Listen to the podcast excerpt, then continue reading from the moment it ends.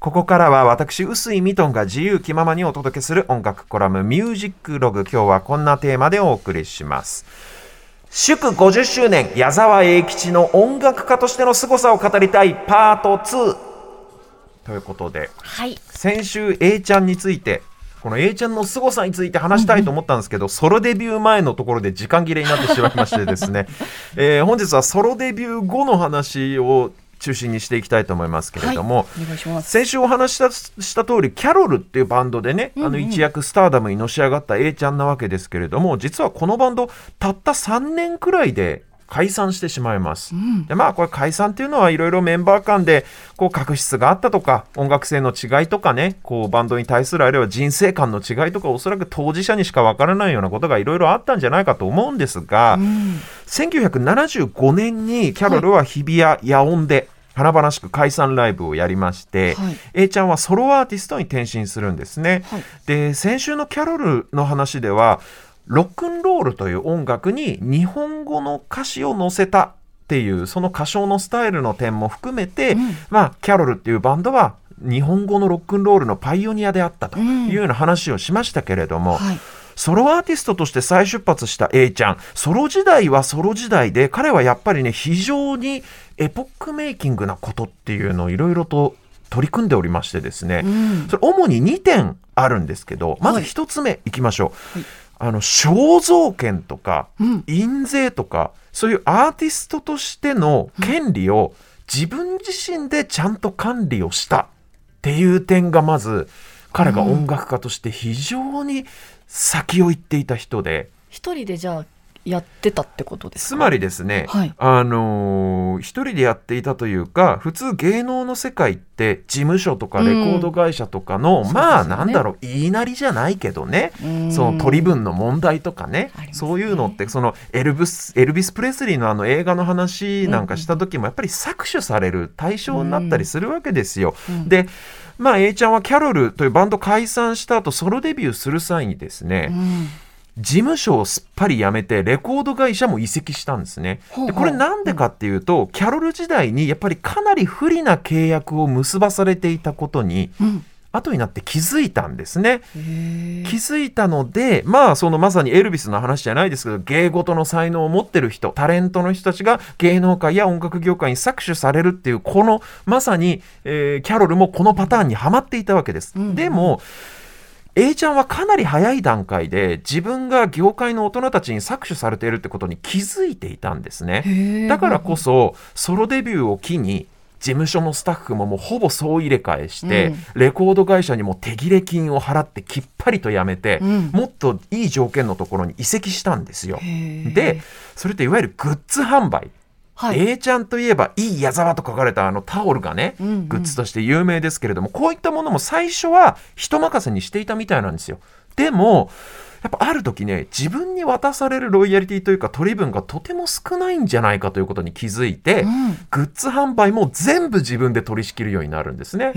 さらにはですよ、はい、これだけじゃないんです。うん、コンサートの興行を打つのも、地方のイベンターに普通は丸投げですよツアーなんかやるときは、はい、なんだけどこれも自分の会社で制作の部門を作って、はい、コンサート制作までやり始めるんですね。これもやっぱりね最初は間に入った会社に中間マージン騙し取られたりとかそういういろんな失敗があって、うんうん、もうそんなら全部自分でやったろうと。いうことでコンサートのイベント制作まで自分の会社でやり始めると。でこれはもうその例のエルビスの映画を見た人にはよくわかると思うんですけれども、うん、これら全部まさにエルビスがマネージャーのパーカー大佐に搾取されていたそのものズバリの部分なんですね。もうレコード会社との印税の取り分だったりとか、うんうん、グッズの販売収益だったりコンサートやる上でのギャラだったりとか、うん、まさになんですよ。であるいはその最近そのサブスク問題で山下達郎さんが嘆いていたその創作活動に直接関わらない人ばっかりが儲けてる。それが許せないっっていうのがまあ、ある種この芸能の世界における非常にクラシックなというか古典的な問題なわけですけど彼はそれをどうしたかというと、うん。自らビジネスマンとして手腕を振るうことでもう力技で解決していったわけですね。うん。だ今でこそですよアーティスト自身がグッズ販売したりとかオンラインサロンとかファンサロンみたいなものをやって、うんこうインディペンデントに多角的に経営して利益を生むっていうのは別に珍しくないことになってますけど、うんうん。1970年代当時の古式ゆかしい日本の芸能の世界音楽業界でこういうことをやるっていうのはまあ革新的なことだったわけですね。そうですよねでね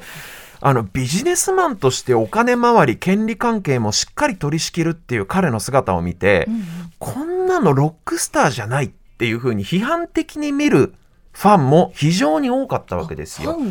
だってやっりぱりアーティストはただ何も知らずに歌っててほしいわけ。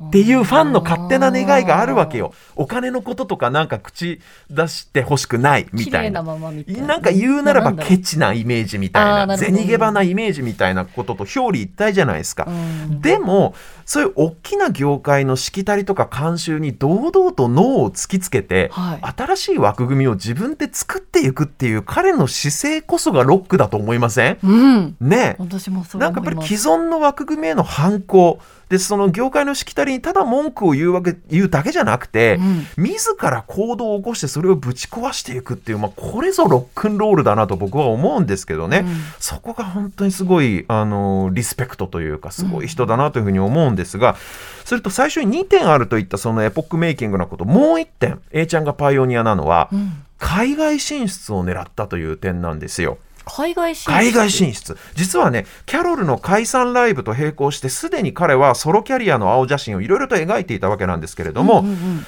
なんとねキャロルでの活動で得た印税とかギャラとかを全部全額ぶち込んだ上に、はい。さらには新しく移籍する移籍先の CBS ソニーからギャラを前借りしては全部自費でロサンゼルスでソロアルバムをレコーディングしたんですよ。あはそれが1975年の話なんですけどあはいもちろんこの頃っていうのはね日本の経済が右肩上がりで海外でレコーディングするアーティストっていうのもちらほら出てき始めてる頃ではありました。うん逸話真由美さんとか赤い鳥とかね。でもそれってあくまでもレコード会社が全部何から何までお膳立てして、うんお金もレコード会社が出してやっていたことなんですよ。アーティストはただ行って歌うだけっていうそういうレコーディングですよ。あるいは山下達郎さん、シュガーベイブ解散してソロアルバム出すにあたって、新しくレコード会社と契約する条件として海外でレコーディングさせてくれっていうふうにお願いしていたのがちょうどその1975年のあたりですよ。まだだからレコード会社の力を借りなければそういうことは実現できなかった時代にあって、うんリーゼントと革ジャン着てロックンロール歌って自分自身で稼いだお金を全部つぎ込んでロサンゼルスに一人で乗り込んでいくっていうアルバムを作りに。すごいやっぱその心意気ですよね。あかっこいい。でちなみにキャロル時代の不良ロックンロールを期待していたファンからはこのロサンゼルスで A ちゃんが取ってきたそのなんて言うんだろうちょっと大人びた都会的なロックサウンドっていうのが大変不評でまあ結局大ブーイングを浴びたしあんまり売れなかったんですけどうんうん。でも彼はへこたれなかったんですよ。うん。後に海外デビューさせてあげるっていう条件を提示してきたワーナーパイオニアというレーベルに移籍をします。はいはい。でこのワーナーパイオニアというレーベル親会社もちろんアメリカのワーナーブラザーズという、うん。あの映画の配給会社から始まったレコード会社ですね、はい。ですからそのアメリカに親会社があるもんだからアメリカでも展開してあげるよっていう誘いがあって A ちゃんはこれに飛びついたわけですよ。はい。でその本国のワーナーブラザーズ所属のバンドであるこれ有名な世界的なバンドですけどドゥービーブラザーズとか、リトルフィートとかそういうバンドメンバーの面々と A ちゃんは全編英語詞のアルバムを制作して、うん。全米でもデビューしちゃうんですね。ところがこの全編英語詞の全米でリリースしたアルバムはアメリカでは残念ながら全く売れませんでした。うん。このね、音まあ、この音楽コラムでも以前話したことありますけど、うん。アメリカのショービズ界っていうのは英語の発音に対して異常なまでに保守的であ。アクセントを認めない。アクセントっていうのはつまり鉛を一切認めないっていう土壌もうん。ありますし、プラスそもそもワーナーはですね A ちゃんのアルバム全米でリリースしてあげるねって確かに約束してあげたんですけど、うんで実際それは約束は叶えてあげたんですけどディストリビュートしただけだったんですよ。つまり、レコード屋さんに卸しただけ。流通はさせるよ。でも、プロモーションをしてくんなかったんですよ、ちゃんと。なので、はい。まあ A ちゃんのアメリカ進出っていうのは商業的には全然成功とは言えなかったわけですけど、うん。それでもですよ多くの日本人アーティストっていうのは8年80年代当時ね、はい。バブルのジャパンマネーで海外でレコーディング散々して、はいはい。でそれを持ち帰って日本でレコード売っていた時代にあってですよ、うん英語での歌唱を一から必死で勉強して、うん。アメリカのマーケットに向けて英語詞のアルバムを何枚もリリースしたっていうのはねやっぱシンプルにその姿勢がかっこよくないですか？ね、でまあもちろん YMO みたいに鼻から歌なしで勝負する、言葉の壁があるから歌がないインストで勝負するっていうのもすごくクレバーで賢い手だとは思うけど、うん。一から英語を頑張って勉強して向こうでアルバム出すっていうのはやっぱこの時代において本当に熱いハートがなければできないことだと思うし、しかもこれだけじゃないです A ちゃんはそのロサンゼルスでレコーディングしたメンバーでそのメンバーで日本でツアーをやりたいって言ってで海外のミュージシャン呼ぶのって大変なのよ。いろいろライセンスがいるのはあのビザを発給申請しないといけないから、ビザ発給申請のライセンスまで自分で取ったんです。いろいろ政治家の人とかに根回しして。そこまでやって、レコーディングメンバーでライブをやりたいっつって日本でライブやったんですよ。だやっぱりね、なんかその、本当にこの人は根本の部分で音楽に対してめちゃくちゃ誠実なんですよ。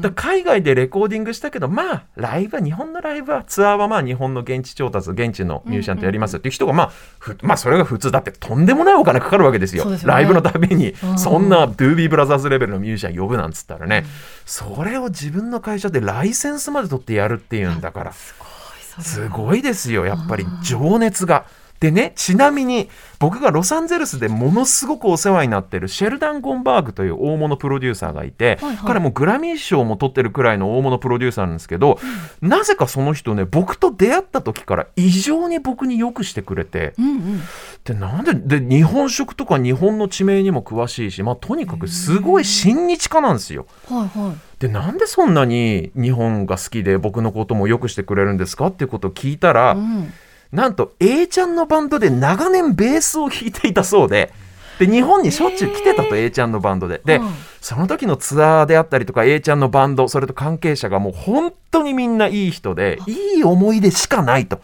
だから日本のミュージシャンはみんないいやつ。ミトンだからお前も友達。みたいなもう出会った瞬間からそういうそういう感じなんですよ。でその A ちゃんが切り開いた海外への道。うんうんもう獣道でこんな末席のミュージシャンでさえ恩恵を受けてるわけですね。そのくらいやっぱり彼のソウルっていうのがうん日本とアメリカの音楽シーンをある意味で結びつけていたっていうそういう意味ですごくその僕は日本の音楽シーンにおいてものすごく重要なミュージシャンであるというふうに信じています。ということで今日は矢沢永吉全米リリース第2弾のアルバムですね「It's Just Rock and Roll」からドゥービーブラザーズのジョン・マクフィーが作詞作曲したという曲を1曲お聴きいただきます。矢沢永吉で「Rocking My Heart」